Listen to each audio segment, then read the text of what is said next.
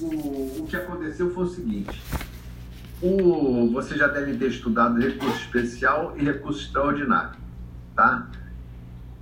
Tanto no recurso especial como no recurso extraordinário, não é possível o reexame de provas, tá? Não é possível se trabalhar com matéria fática, apenas questão de direito. Estão ouvindo bem agora ou não? Sim, tá Sim, agora tá perfeito. Então, tá. então, a súmula já barra aí. A súmula número 7 do Tribunal do, do STJ, por exemplo. Então, recurso especial. A questão que se decide aqui é a seguinte: o fato de você é, estar envolvido, é, o fato de existir aqui a, a, a, placa, tal placa comemorativa, tá? já poderia ensejar, inclusive, a impossibilidade de você rediscutir a matéria no Tribunal Superior, no, no, no eleitoral. Por quê? Porque não caberia, no âmbito do recurso especial, discussão de matéria fática. Isso aí foi levantado, obviamente, até mesmo pela defesa, né?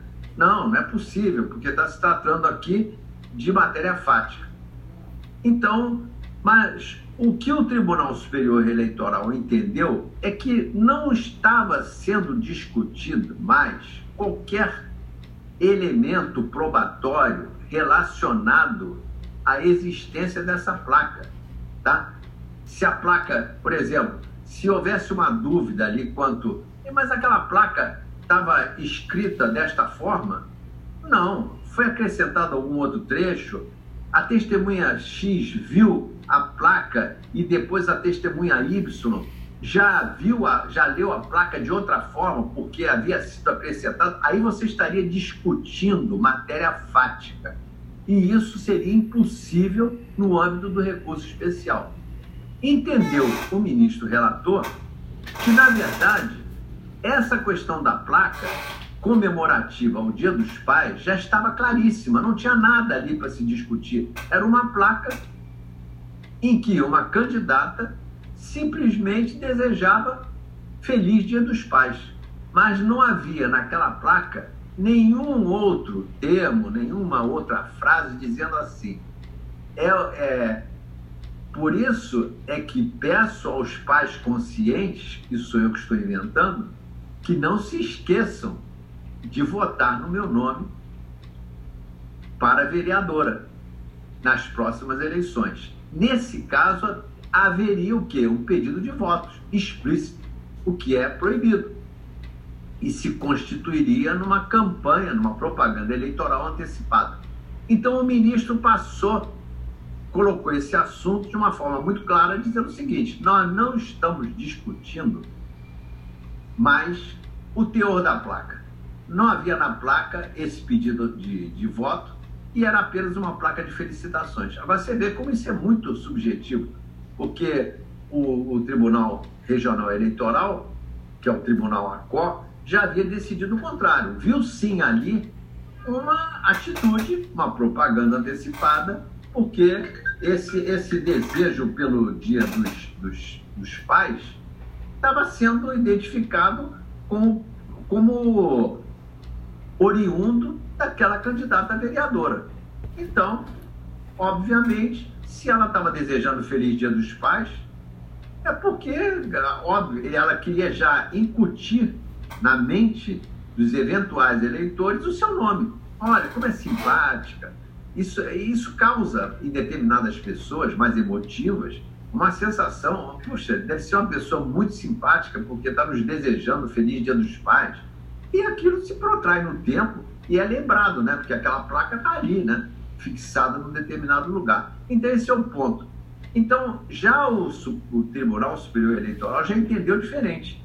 Que, olha só, é, a jurisprudência do Tribunal Superior Eleitoral há muito se firmou no sentido de que a divulgação de mensagem de felicitação, agradecimento ou homenagens por meio de outdoor, sem referência, ainda que subliminar, a pleito vindouro não configura propaganda eleitoral extemporânea. Isso já é precedente do próprio Tribunal Superior Eleitoral. O entendimento deste Tribunal Superior, firmado para o pleito de 2018 e seguintes, já está voltando a eleições anteriores, o qual tem como leading case o recurso especial 0600227 de 31 de Pernambuco, de relatoria do eminente ministro Edson Fachin, é no sentido de que a veiculação de atos de pré-campanha em meios proibidos para o período de campanha eleitoral, independentemente da existência de pedido explícito de voto, configura ilícito eleitoral Aí diz o 6. A compreensão adotada nesse precedente julgou, é, guiou o julgamento do agravo regimental no recurso especial número tal, também de relatoria do ministro Edson Fachin, no qual esta corte analisou o caso bem similar à presente hipótese.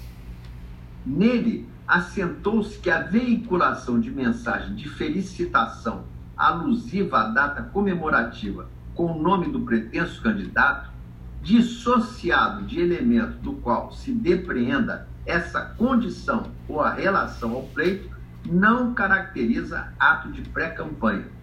Aí veio assim, olha só, o próprio Edson Fachin que diz isso. Os atos publicitários desprovidos de viés eleitoral consistem em indiferentes eleitorais que se situam fora da alçada desta justiça especializada. E justamente por isso não se submetem às proscrições da legislação eleitoral. Ministro Edson Fachin, e é, essa publicação é de 12 de maio de 2020. Para terminar, diz o seguinte: na espécie, confirma-se que a mensagem de felicitação com a menção apenas ao nome da agravada, que é a candidata, sem relação direta ou indireta com a disputa eleitoral que se aproxima, não configura a propaganda eleitoral antecipada, pois se trata, na linha da jurisprudência desta Corte, de indiferente eleitoral. Olha só a expressão. É uma nova expressão. O que é um indiferente eleitoral? É que não há nenhuma consequência daquele ato de propaganda. Então, torna-se diferente. Agora, realmente, podemos ter opiniões diversas, diferentes, divergentes, claro. É, e aí vem o problema da propaganda subliminar, né? Oi, Petra. Diga. Eu te perguntar, essa propaganda, foi, essa placa, no caso, foi feita esse ano, em agosto desse ano? Essa propaganda foi feita antes do, do, do, Dia dos Pais, deste ano, exatamente. Então, está tipo, muito próximo às eleições. Muito próximo, Na... eu concordo com você, mas só que nesse é, o que acontece, é isso que eu ia falar com vocês, é, a representação é muito rápida, tá? Exatamente para você poder ter tempo de tirar, retirar de circulação aquela propaganda irregular. E você vê Neste ano, os processos eleitorais eles têm prioridade acima de qualquer quaisquer outros, tá? Por isso mesmo já é deste ano, é agora para 2020, eleições de 2020. Ela já estava pensando exatamente nesse, nas eleições deste ano. E esse, esse é que é o ponto, tá? Acho que tem claramente um intuito ali. Se tá. ainda fosse outro ano, podia até alegar que não, ah, tô só parabenizando, mas assim, esse ano fica muito claro o objetivo dela. Não, concordo. Eu, eu, eu, o que eu vejo é o seguinte, a, é isso que eu digo, é muito subjetivo. Aliás, quando, aliás, você me fez uma pergunta que talvez eu esteja. É, eu tenho a impressão que esse fato deve ter acontecido no Dia dos Pais de 2019 porque foi muito rápido. Inclusive, o acordo é de 18 de agosto de 2020. Eu acho que o Dia dos Pais foi quando? Não foi na segunda? Não foi na segunda? 10 de agosto. Ah, não. de foi, foi de 2019. Você foi ah. bom, Petra, que você corrigiu. De qualquer forma, por isso que se trata de, de é, campanha eleitoral antecipada, propaganda antecipada. E, só, e já agora já chegou. De qualquer forma, você vê como foi rápido, né? Foi bastante rápido o desenrolar disso tudo. E já naquele ano, ano passado, ela já devia ter em mente o seguinte: eu vou votar, eu vou me candidatar ao cargo de vereadora. E aí resolvemos colocar essa placa lá para felicitar os pais. Né? E aí começou. Qual é a primeira providência? Representação. Depois da representação. Hum. Até porque se ela quisesse parabenizar os pais, ela podia fazer isso no, na plataforma, lá, plataforma digital, no Instagram dela, no Facebook dela. Então, ela não precisava fazer uma placa tão grande para atingir tanta gente, né? Exatamente, exatamente. Mas é isso que eu digo.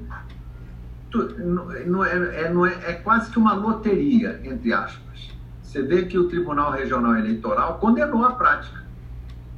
E aí houve o recurso ao Tribunal Superior Eleitoral que desconstruiu a decisão anterior.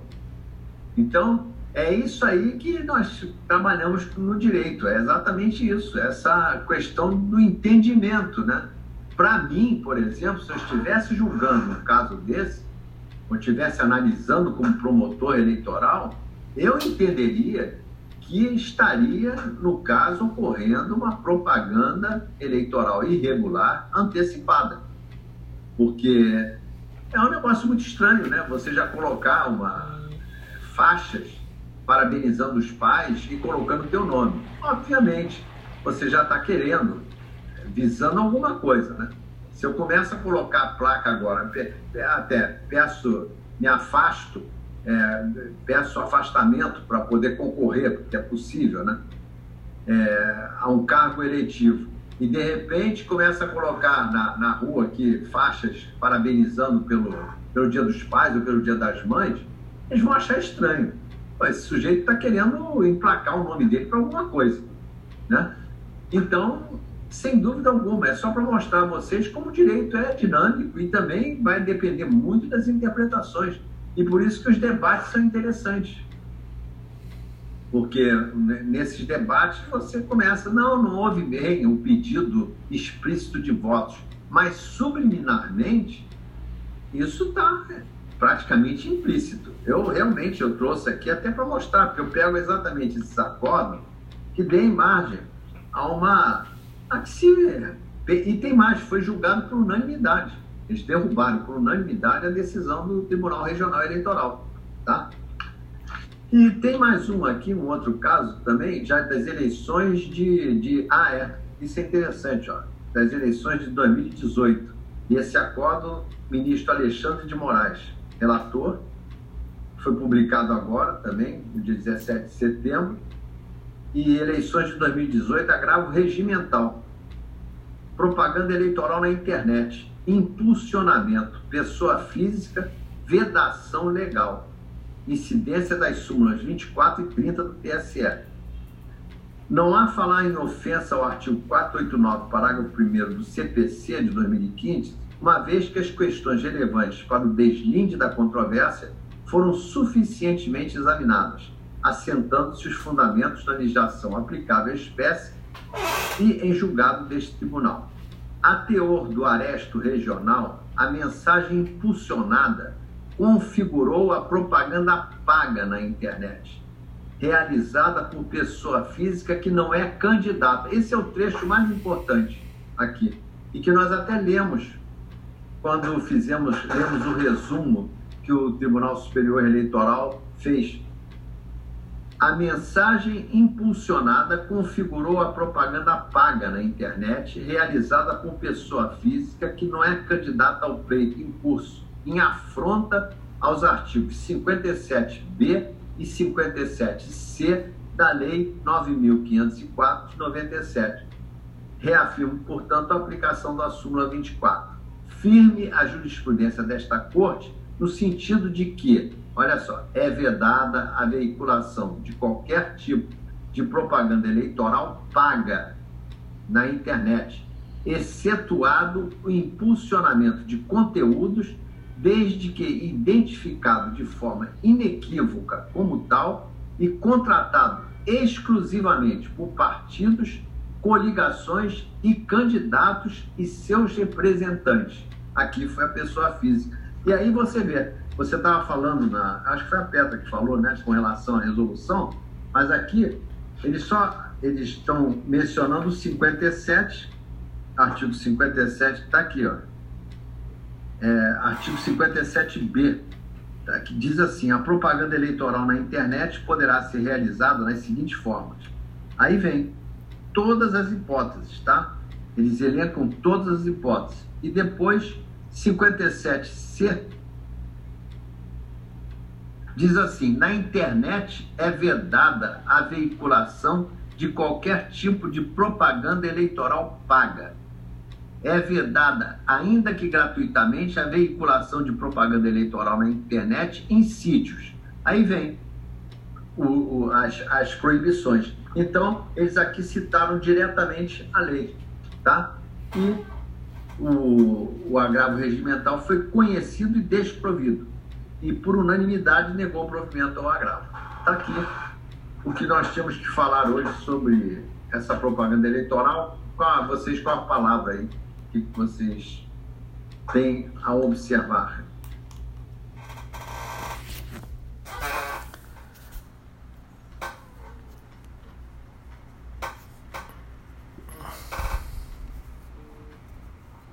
Bem, com isso, nós complementamos a aula, porque houve uma falha na internet e acabamos de discutir a jurisprudência do TSE acerca de propaganda eleitoral. Obrigado e até a próxima.